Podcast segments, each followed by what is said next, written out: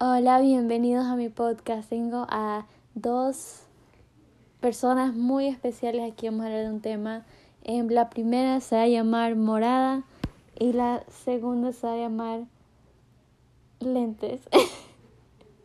lentes, así que este se van a identificar con esos nombres. Em, morada, saluda. Hola, gracias por invitarme a tu hermoso programa. Lentes. Oli. Bueno, esperemos que les guste este episodio. Este, antes de comenzar, como que vamos a hablar de un tema, vamos a pueden decir sus opiniones, escribirme y todo después. Así que vamos a ver qué tal. Em, el tema de esto vamos a hablar sobre límites, o sea, límites en muchos aspectos, sexualmente y todo. Eh, obviamente ellas tienen más experiencia que yo, así que comencemos. Entonces vamos a hablar sobre identidad de género. ¿Qué es identidad de género? Identidad de género o identidad sexual es la percepción y manifestación personal del grupo género. Digo, del propio, del propio género. Es decir, cómo se identifica a alguien independientemente de su sexo biológico. La identidad de género puede influir entre lo masculino y femenino. No existe una norma absoluta que lo defina. Bueno, aquí eso es para que no saben lo que es identidad de género y vamos a explicar. Entonces, este, ya, ¿qué tema podemos comenzar? Ok, yo creo que cada uno debería de decir cómo se identifica. En mi caso, yo soy lentes y me identifico totalmente hetero. Ajá. Bueno, la identidad de género vendría a ser como masculino, femenino o no binario y yo me identifico como femenino. No. Identidad, dijo. Ella dijo que no depende de si de, de lo biológico, ¿verdad? Por eso. O sea que es independiente. Por eso yo me identifico con un género femenino igual. Mi identidad de género es femenino. ¿Y tu Mujer. Entonces, ¿qué estamos hablando? No, estamos hablando de identidad de género. Entonces, femenino, pues. Ah, es Ya, femenino ya. Y mi identidad también es femenina. Obviamente. Ahora algo interesante sería eh, cómo darte cuenta, por ejemplo, si sales con alguien trans. O sea, qué límites tendrías saliendo con alguien trans. De, porque ellos tienen una identidad, se puede ser diferente.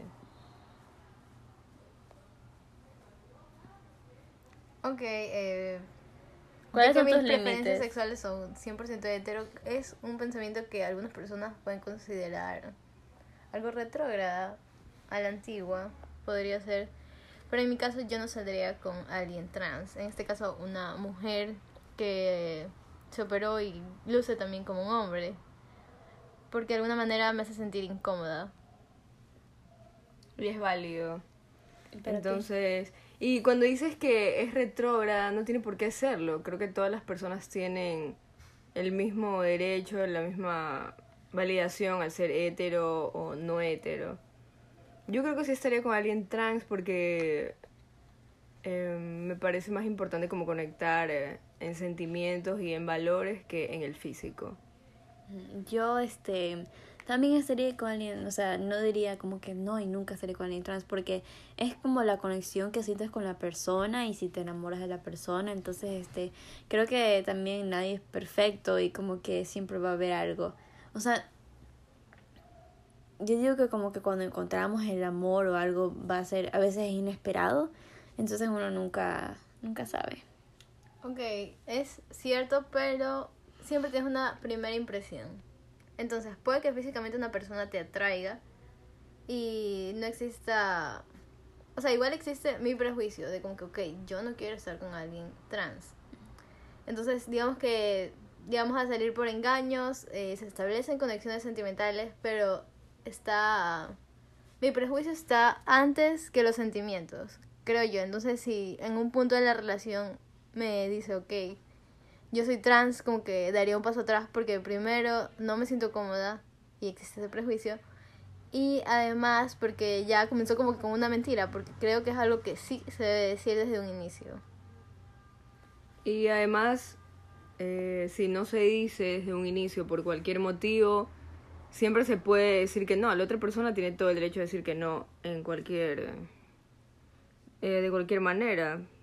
así le hayan dicho después de un año, dos años, pero bueno, puede decir, ¿sabes qué? No, así ha pasado dos años, si no te sientes cómoda, tienes que decirlo.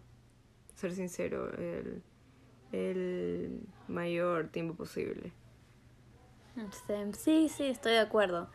Em, a veces puede ser complicado, como que muchas, bueno, en mi opinión como que muchas personas como que sí quieren, ha habido situaciones donde las personas sí quieren a la persona que es trans o lo que sea, pero como depende de su religión o depende de su familia, siente que debe ser con una presión, otras personas sienten vergüenza y que es algo que no debería ser así.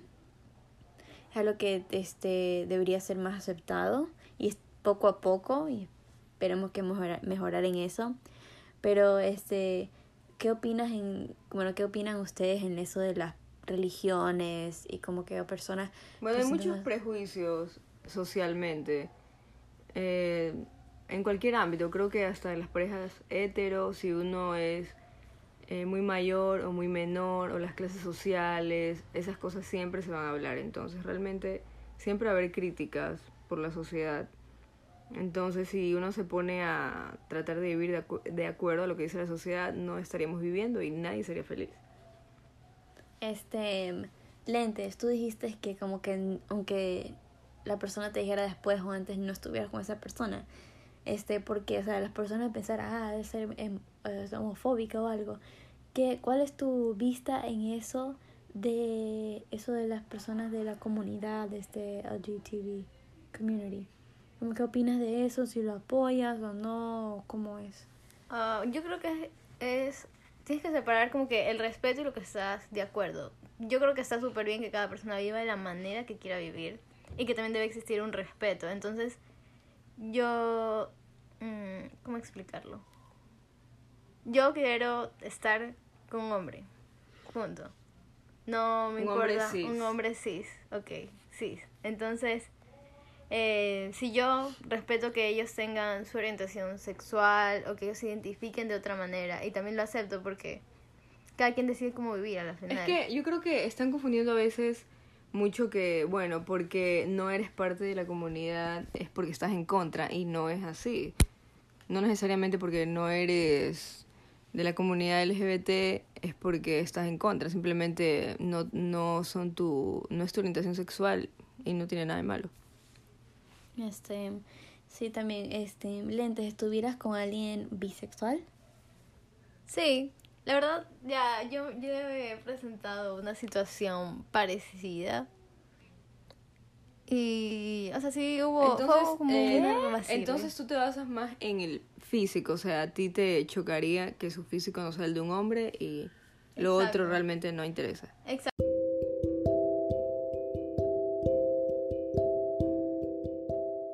Pequeño commercial break. Si están disfrutando de este episodio, no se olviden darle 5 estrellas en donde sea que están escuchando, si eso es Apple, Spotify o Google. Y si están en YouTube, por favor comenten, ayudaría mucho al podcast y compartir con sus amistades. Disfruten. Exacto, simplemente es eso. De hecho, eh, también me sentiría cómodo estando cómoda. ¿Cómoda? Cómoda estando cómoda estando con un hombre que le gusta vestirse de mujer. También me sentiría cómoda, pero porque yo sé que es un hombre y que le gusto yo. Y no te importa lo que los demás piensen. Ajá, no me importa. Yo podría estar con un hombre que me diga, ¿sabes qué? A mí me gusta usar vestidos. Y como que, ok, genial. Y, y tú, este morado, también, ¿tuvieras con un hombre bisexual? Co- Travesti sería. No, no, no, un hombre bisexual. Ah, sí, no tendría problema con eso. Que se viste como mujer, tal vez, eso me genera un poco de conflicto, no sé. O sea, no, no me llama la atención, tendría que experimentarlo, no podría responder eso. ¿Y qué harías No sé. si tu familia no acepta a tu pareja? ¿Cómo manejarías esa situación? Bueno, yo creo que en las relaciones sentimentales tu pareja no, no tiene que afectar en tu, en tu decisión. Entonces, mm, Pero... creo que sí, tal vez, bueno, no tal vez, sí, pediría este consejo, pero la decisión final la tengo que tomar yo. Sí, porque hay padres como que, que esperan que sus hijos estén con una persona esta, una persona estable. Claro, los una padres siempre persona- tienen expectativas de sus hijos, pero al final eh, los hijos tienen que tomar sus propias decisiones. Así es la, así es la vida, así debería ser. Al final los hijos son los que van a estar con esa persona, no ellos. también. Este, y también en familia lo que más se necesita es apoyo, no críticas, especialmente cuando... Por eso Siempre muchas- respeto, creo que la palabra súper importante es respeto, o sea, respeto por nosotros, por nuestra familia, por nuestra pareja, tratar de no pasarse esos límites, comunicar los límites de buena manera sin ofender a nadie. Sí, este, también como que a veces es difícil, como que si sientes que tu actualidad es diferente o algo, es- digo, este, decirle a, su familia o algo, porque a veces es necesario, uno se siente incómodo, como que mi familia estoy con todos los días y no saben cómo soy sexualmente o cómo lo que veo, lo que me atrae. Entonces, este, otra persona se le hace difícil abrirse y mucha gente nunca se abre. O sea, tengo amistades que son bisexuales y me dicen, yo jamás le voy a decir a mis padres que soy bisexual. O sea, jamás. Claro, depende de en qué ambiente se hayan desarrollado, su familia. Y realmente si uno no está totalmente independiente, o sea, si no vive solo, como esas cosas son generalmente privadas, porque no es algo que puedes estar diciendo, o no es que vas a traer a tu pareja a tu casa, donde está tu familia. Sí. Este, y llega un punto donde la persona que dice como que nunca le voy a decir a mis padres se enamora o se quiere casar con alguien de su mismo género y como que ahí se resultan problemas. Porque como que a los padres les aparece de sorpresa, como que yo no sabía esto, yo no esperaba esto. Y bueno, a muchas personas le importa mucho la opinión de sus padres.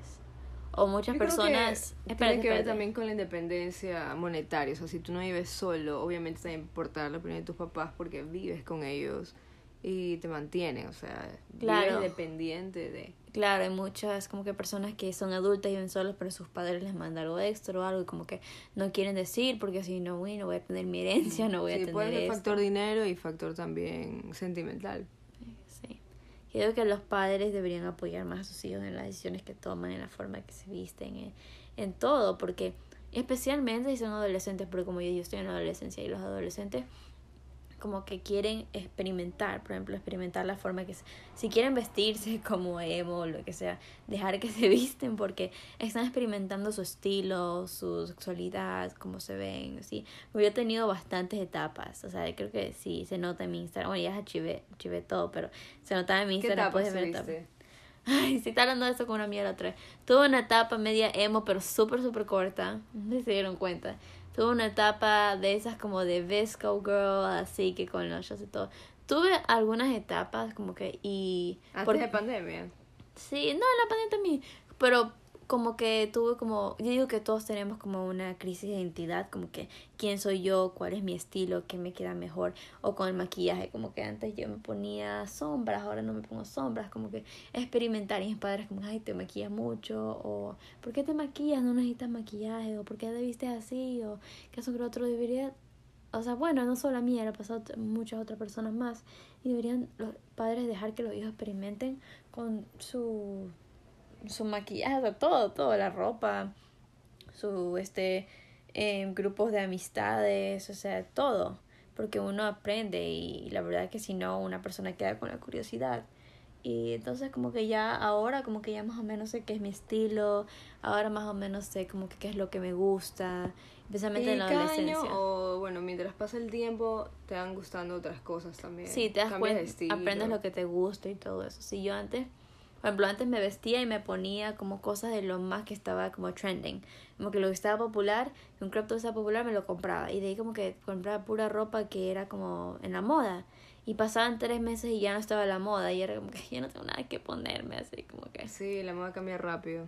Entonces aprendí a comprar elementos básicos y no solo comprar ropa que como que está a la moda porque ya después no me va a gustar, no me va a servir. Entonces como que era una presión en buscar qué es mi estilo y todo. Entonces como que una crisis, he tenido una crisis ya como maquillaje, como me he visto, como que no era lo mío. Es complicado, toma años buscar algo que te quede bien a ti y todo. Tú, este, lentes, ¿has tenido una crisis ex- existencial? Como que saber ¿Qué es tu estilo y todo? La verdad, yo ni siquiera siento que tenga un estilo definido. Según yo, uso, veo algo que me gusta, puede ser de cualquier estilo digo como que, ok, quiero usar esto, quiero tenerlo. Ajá.